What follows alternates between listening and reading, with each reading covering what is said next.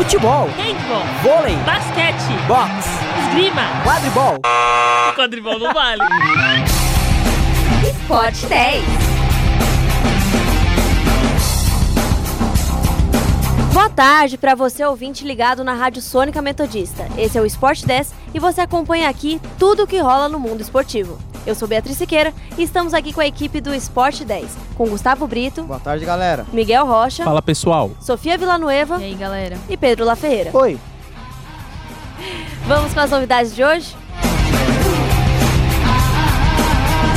São definidos os grupos do Campeonato Paulista 2020. São Paulo testa um Santos diferente nesta quinta-feira.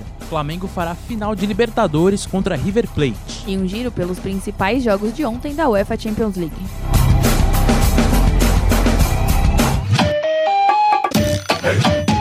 Futebol. Chelsea vence o Ajax fora de casa e assume a liderança do grupo H. Em partida válida pelo mesmo grupo, o Inter de Milão recebe- recebeu o Borussia Dortmund e, des- desbancou os alemães pelo placar de 2 a 0 no San Siro. Barcelona derrota o Slavia Praga por placar magro e segue na liderança do grupo F com 7 pontos. Pelo grupo E, Napoli e Liverpool bateram Chap... Como que é, Pedro? Chartabonetsk. Salzburg. Salzburg, na verdade. Salzburg e Ghent, respectivamente, continuam firmes na briga pelo primeiro lugar da primeira fase da competição. Pois é, a primeira fase da Champions League ninguém, ninguém liga muito, né? Não, a primeira fase da Champions League tá repleta de nome difícil. Peraí, gente, Né? peraí. Vocês Tá. esqueceram da música da Champions. Bota. Ah, tradição, tradicional musicalmente. Pode começar. Então, a primeira fase ninguém costuma ligar tanto assim. Porque geralmente a gente só confere os grupos, né? Tá pra ver quem vai novo. passar em Quem tá em primeiro, primeiro, quem vai quem passar em segundo. Quem não né? vai passar? Exatamente. Acho que um, jo- um resultado que me chamou a atenção, Gu, foi a vitória do, do Chelsea por 1 a 0 contra o Ajax fora de casa. Foi a quinta vitória seguida do Chelsea sob o comando do Frank, Frank Lampard. Lampard. Frank Lampard tá apostando nos garotos, um Chelsea que não pode contratar nessa temporada e que tá reagindo tanto no campeonato inglês quanto na Champions League. Quem vai ser campeão, Sofia, da Champions League? Não tem palpites ainda, vai, Pedro. Não Qual tem pra palpites? você, quem vai? Não sei, eu acho que é muito complicado, né, pra gente apontar um favorito, um time. E ainda tá muito ser- cedo, né? Nem Sim. as oitavas ainda. Sim, é uma temporada que, por exemplo, o Liverpool lidera o, o campeonato inglês, mas ainda assim jogam, não tem um desempenho na temporada impecável, o City tropeça. Real Madrid. Os times estão em processo de, de, de construção ainda, né, na temporada. Eu acho que é muito cedo também pra definir um favorito.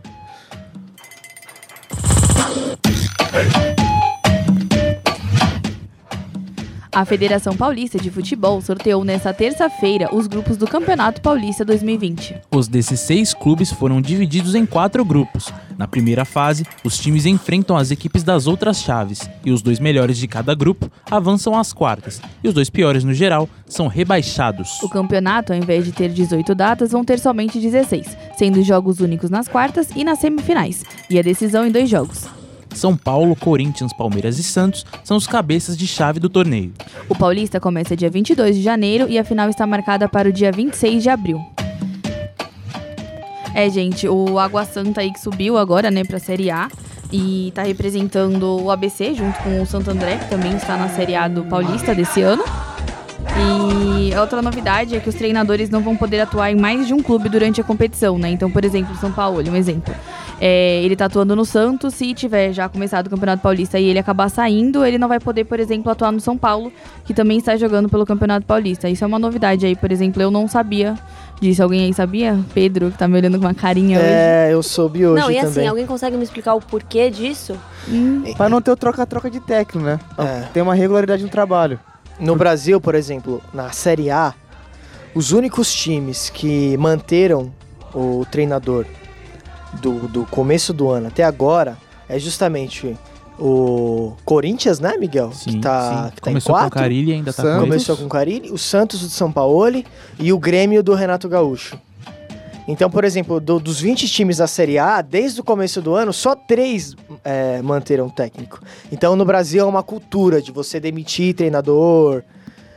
É, então, um dos, acredito que um dos motivos de, de te- terem implementado essa, essa regra é para você conseguir ter um controle nas Ah, mas eu não vejo isso como uma demissões. forma de manter os técnicos dentro dos clubes. Porque do mesmo jeito eles podem demitir o técnico e só ele não vai participar da, do campeonato depois disso. Mas não vejo isso como. um- É, é um estímulo, né?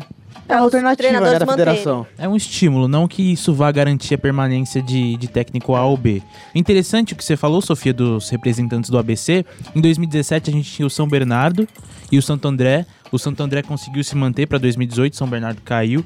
Em 2018 a gente tinha o, São- o Santo André, que conseguiu se manter, e o São Caetano, que não conseguiu se manter e caiu. E o Santo André continua agora pro Paulista do, do ano que vem.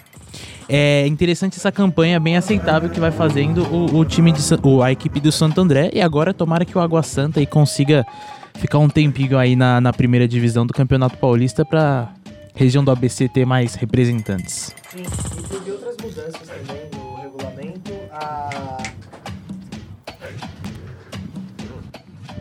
Pequeno probleminha com, com o nosso microfone do microfone do Pedro. nosso Pedro La Ferreira. Ele não larga o microfone. Vai dar tudo certo, É, Ele cara. não larga o microfone. Vai dar Ele tudo mexendo certo. com o microfone. Problemas técnicos É. aqui, retornando. Oi, gente, é o Léo que tá falando. Acontece. É, então, Léo, teve mudança no regulamento do Paulistão. Eles diminuíram as datas, agora são Sim, de de 16 18 para. Não, 18, 18 para para 16. 16. É, 12 jogos na primeira fase, um jogo nas quartas, um jogo na semifinal em dois jogos e VAR só a partir das quartas de finais. Na primeira fase não tem VAR. E a primeira fase é, é, é aquele confronto de, de, de grupo cruzado ainda? É, são quatro grupos com quatro times e aí eles se enfrentam, só não se enfrentam a De mesma dentro do- chave. de- o mesmo- Isso. Sim. Que- Ah, eu- eu... acho legal isso. Eu acho legal, porque. Você acha, Léo? Eu acho, sabe por quê? Ah, Sabe por que Miguel que eu detesta, acho? Sabe por que, que eu acho? Porque ele tem que. Porque nunca vai ter confronto direto no, no- na primeira fase. Então você tem que brigar com, com, com outro cara que também tá brigando dentro do próprio grupo que também não tem nada a ver com o resultado. Ah, não sei se eu gosto muito não, cara. Primeiro acho. porque eu acho que os estaduais eles acabam demorando demais. Ah, isso Por é um isso que às vezes sério. estoura o jogador lá na frente com problema de clínico de músculo, ósseo, enfim. Acho que o pro- E outra o- coisa, eu tô disputando com o cara, velho. Eu quero batalhar contra esse cara pra chegar primeiro, em, em primeiro lugar do que ele. Eu não consigo. Eu tenho que depender de outros resultados de terceiros. Cara, eu acho isso agoniante. velho. Eu não consigo engolir esse regulamento. Aí velho. é que tá a graça. é. Pra mim, essa é a graça. É uma questão de A gosto, graça de um pode ser a desgraça para outro. Ó, né? Olha, É, é um poeta. Ah, e a Sofia comentou do Água Santa. O Água Santa esse ano ele tá com um time feminino. Acho que é uma das poucas equipes aqui do ABC que tem a equipe feminina e é sub-17. Equipe feminina sub-17 no futebol, né? no futebol, É. no futebol feminino. Na manhã desta quinta-feira, o técnico Jorge Sampaoli testou um Santos sem Soteudo. No penúltimo treino antes do clássico contra o Corinthians, pelas sumiram com o PP. Pedro, agora O você. que, que aconteceu no. Que que penúltimo aconteceu? clássico? No penúltimo clássico contra o treino. Corinthians pela 28ª rodada do Brasileirão, São Paulo montou uma equipe sem o atacante Marinho e Thailson pela... Não, com o atacante Marinho e Thailson pelas pontas.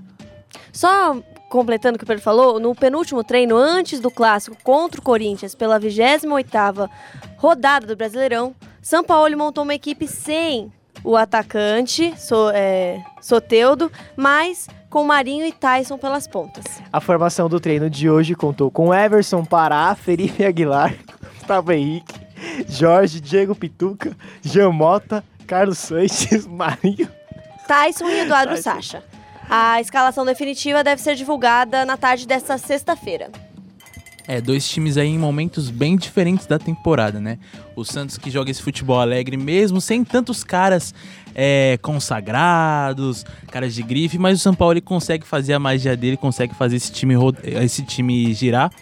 É, não vai chegar pra ganhar o Campeonato Brasileiro, acho que tá bem decidido ali com o Flamengo, não vai abrir mão nessa temporada, mas é uma campanha muito digna. Em contrapartida, o Corinthians com o Carilli bem questionado, os resultados não aparecem como vinham aparecendo antes, isso que acabavam mascarando o mau desempenho da equipe. A equipe muito pobre do meio para frente, que até tem um sistema defensivo confiável, mas que precisa de muito mais.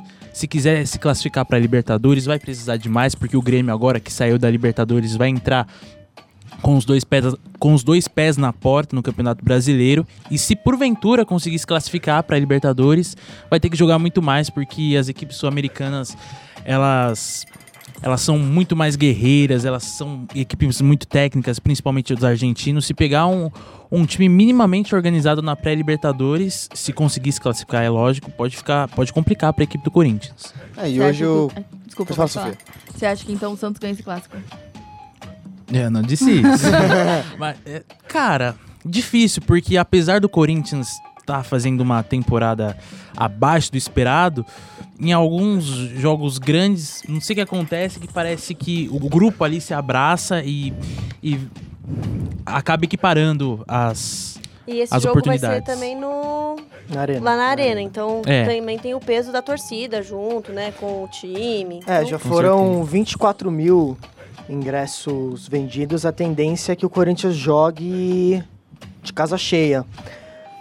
O Flamengo chegou à final da Libertadores, inclusive é a nossa próxima pauta, né? Caso com o Flamengo spoilers. vença É, a, a Libertadores, abra- vai abrir uma vaga, né? A mais. Sim, Sim, sim. Então a também. tendência é que o sétimo, caso o Flamengo vença, ganhe, o River, ganhe do River Plate, abre mais uma vaga e aí o sétimo colocado do Campeonato Brasileiro se classifica também, né? Então, E já que o Pedro falou da Libertadores, vamos falar sobre ela agora.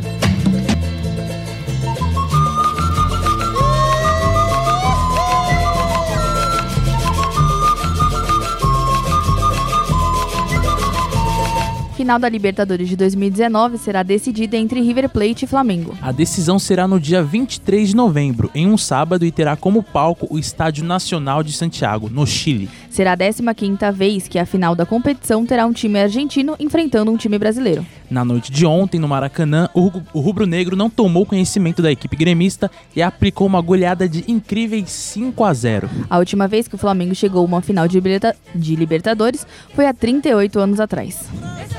Que passeio, hein, senhores? um passeio. Há 38 anos atrás, nenhum jogador do Flamengo tinha Nenhum. nascido ainda. Nossa, verdade. Dos que... Dos, dos titulares, né? né? Que venceram ontem. Fala no microfone. É. Vai, É, gente, então, real- foi um verdadeiro passeio do Flamengo, né? A gente estava conversando antes de começar o programa, natural, a gente conversou muito hoje, né, Não sobre o teve nem jogo. como. E a gente chegou à conclusão de que o Flamengo foi superior nos dois jogos. Sim, O Flamengo, no primeiro jogo, na, na Arena do Grêmio, foi um primeiro tempo, assim, primoroso, que o Flamengo passou por cima, poderia ter feito um, dois gols. O segundo tempo, o Grêmio conseguiu equilibrar, mas ontem o, o Flamengo teve uma atuação... Digno de time europeu. digna Parecia um time europeu com um time brasileiro. Tá, deu dó de ver o Grêmio jogando Com ontem. mais uma vez a dupla Bruno Henrique e Gabriel brilhando. Os dois têm 60 gols pelo Flamengo nessa temporada, 51%. Fora, né, as assistências que eles já, já prestaram, enfim. E tem um outro dado importante aqui que a partir das oitavas de final, tirando o gol do Rodrigo Caio e do zagueiro, Miguel, o Mari, Pablo Mari Mari. que o Rodrigo Caio fez o, não, o Mari fez o quarto gol e o Rodrigo Caio, quinto. fez o quinto. Se a gente tirar esses dois gols, o ficam três. E o Bruno Henrique e o Gabriel foram responsáveis por todos os gols do Flamengo, das oitavas de final até a, a semifinal. É, é uma dupla que se encontrou de Exatamente. maneira divina. Pra vocês terem uma ideia, dos artilheiros do que o Brasil teve em suas temporadas desde 2015, a gente teve em 2015 o Ricardo Oliveira com 37 gols, aquele ano que ele surpreendeu todo mundo, jogando com uma idade mais avançada e fez gol pra caramba. Em, dois, em 2016 a gente teve o Robinho no Atlético dividindo a- artilharia com o Anselmo do Fortaleza. Em 2017 o Ceifador com 32, com 32, o Robinho e o Anselmo com 23, acho que esqueci de, de comentar.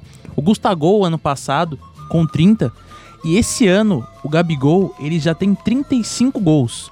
Ou seja, mais dois, mais dois é, gols, ele passa, ele iguala o Ricardo Oliveira, desde 2005 sendo a maior marca de, de artilharia na temporada do Brasil.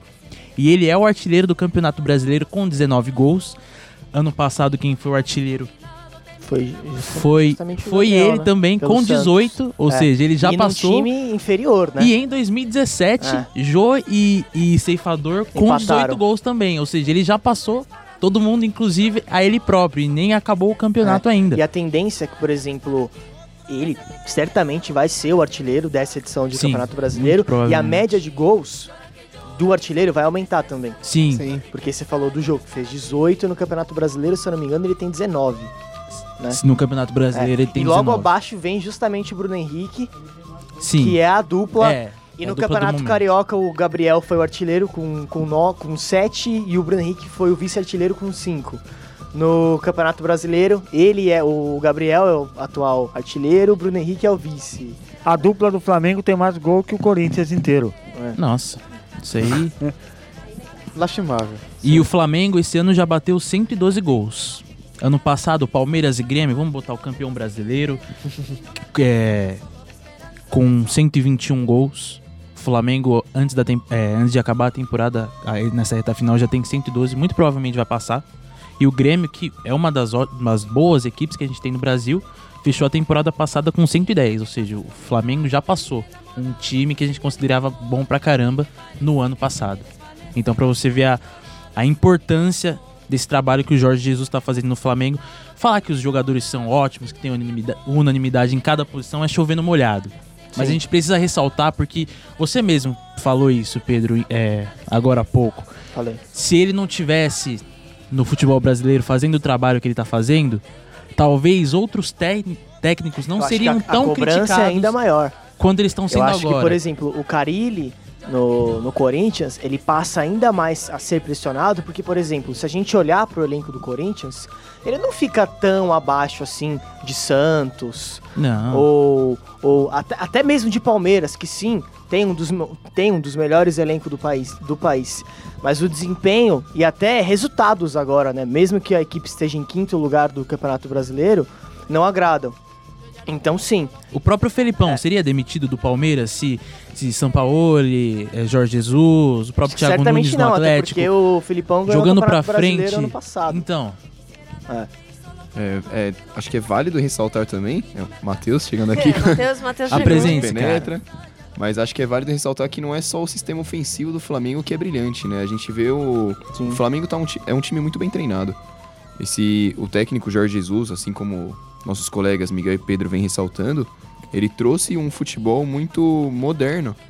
Um futebol que a gente não tá acostumado a ver aqui Moderno no futebol aqui no. Brasil. Exato. A gente vê como o time do Flamengo joga compacto, os zagueiros, o Marinho e o Rodrigo Caio, quando o time do Flamengo tá no ataque, eles estão pra cima da linha do meio campo. É. Então, isso é- é- foi bonito de ver. Ontem foi, acho que não é exagero falar que a gente viu um espetáculo ontem no, no Maracanã. Sim, com eu, certeza. Eu gostaria de estar presente no estádio só pra sentir aquela energia de comemorar cada gol. Inclusive, 69 mil pessoas ontem no Maracanã. 69 mil Renda pessoas. de 8 milhões de reais.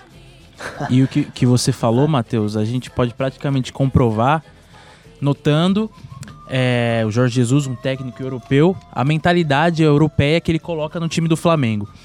A gente, no Brasil, não costuma cobrar que um time ele seja campeão do, campe- do campeonato nacional e do campeonato continental. Com a chegada dele, essa questão de não abrir mão dos jogadores no campeonato nacional, no brasileiro, de Sim. pontos corridos, até mais do que na Copa do Brasil. Aqui é muito fácil você ver o técnico abrindo mão dos jogadores para jogar o brasileiro, para jogar o mata-mata da Copa do Brasil. Que em questão de importância é um campeonato, apesar de pagar mais, e enfim, é um campeonato de menor importância. O Grêmio abriu mão. Na Europa eles não fazem isso. É muito difícil você fazer isso. Não. O campeonato nacional ele tem praticamente o mesmo, praticamente o mesmo peso que tem o campeonato O, o continental. Barcelona tem que ganhar o Campeonato Espanhol e, e a Champions League. Champions League. E é isso que a gente tá vendo aqui no Brasil. Então, talvez essa vinda do Jorge Jesus seja muito boa, não só dele, mas do São Paulo também, enfim, que tem menos elenco, mas faz um bom trabalho, não deixa de ser um bom trabalho. Sim. Seja muito bom pra gente subir essa égua, porque a gente tá acostumado, a gente se acostumou com um nível muito baixo. Uhum. É, time que não tá disputando a Vera ganhar brasileiro, time que não sabe jogar pra frente ganhando brasileiro, enfim. Sim. E lança uma pergunta E a- aqui rapidona. tá- é, tudo Só- bem. só um fala, minutinho. fala, fala. O Flamengo é o melhor time brasileiro da década? O melhor time Da brasileiro? década. Eu acho que é. Da É, Não sei se é, mas tá no top 3. Da Eu década. acho que é. De 2009 pra cá. Desde 2009 da década, então a gente ainda conta o time do Santos, que tinha Neymar, Ganso, Robinho. Robinho. Sim. Corinthians Eu 2015 acho que com o o Renato Augusto só pra já. ser justo, a gente falou o bate. tempo inteiro do Flamengo, mas não falou do River. Que também Que é tá outro na final. timaço. É. Ninguém falou do River Plate e parece O que River, ninguém leva a eu. sério o River Plate. Que merece, né? Que merece. É, porque o Galhardo tá desde 2014 Três finais no clube e vai chegar à sua terceira final de Libertadores. cinco Então, anos. é um time argentino que está acostumado a chegar e não só chegar, está acostumado a ganhar também. Inclusive o Enzo Pérez, o volante do River Plate, ele foi treinado justamente pelo Jorge Jesus no Benfica, a 2012 e a 2014, e ele fala que ele tá entre os três melhores treinadores que ele já que ele Trabalhou já junto. trabalhou junto. Falou que ele é um monstro da tática. Enfim, o River Plate, eu acho que essa é uma final, embora o Flamengo esteja encantando, porque é algo que a gente não está acostumado aqui, e pra muita gente é o melhor time da década, né, duas, três décadas. Mas o River Plate é. Acho que é uma final que não tem favorito. É difícil você apontar um favorito.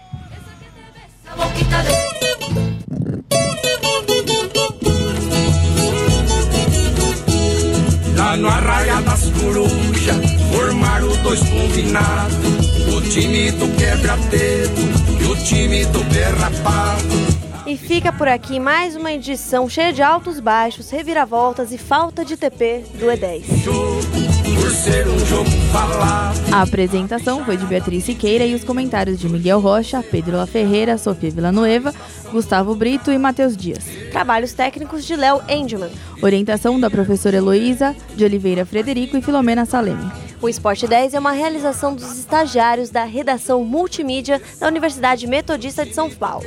Confira mais notícias através do endereço www.metodista.br/rronline. Cavalo de avanço, o arco esquerdo friar. É isso aí. Ge- Tchau, gente. Um beijo pra vocês. Tchau, até Tchau, a próxima gente. segunda. Valeu, galera. gente. Fiquem com Deus. Tava um na meia jogava o rato, no centro jogava o tigre, na outra meia o macaco. Esporte 10.